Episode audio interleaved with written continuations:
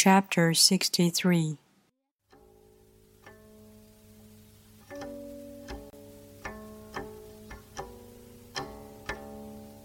Act without doing, work without effort. Think of the smallest large, and feel as many. Confront the difficult while it is still easy. Accomplish the great task by a series of small acts. The master never reaches for the great.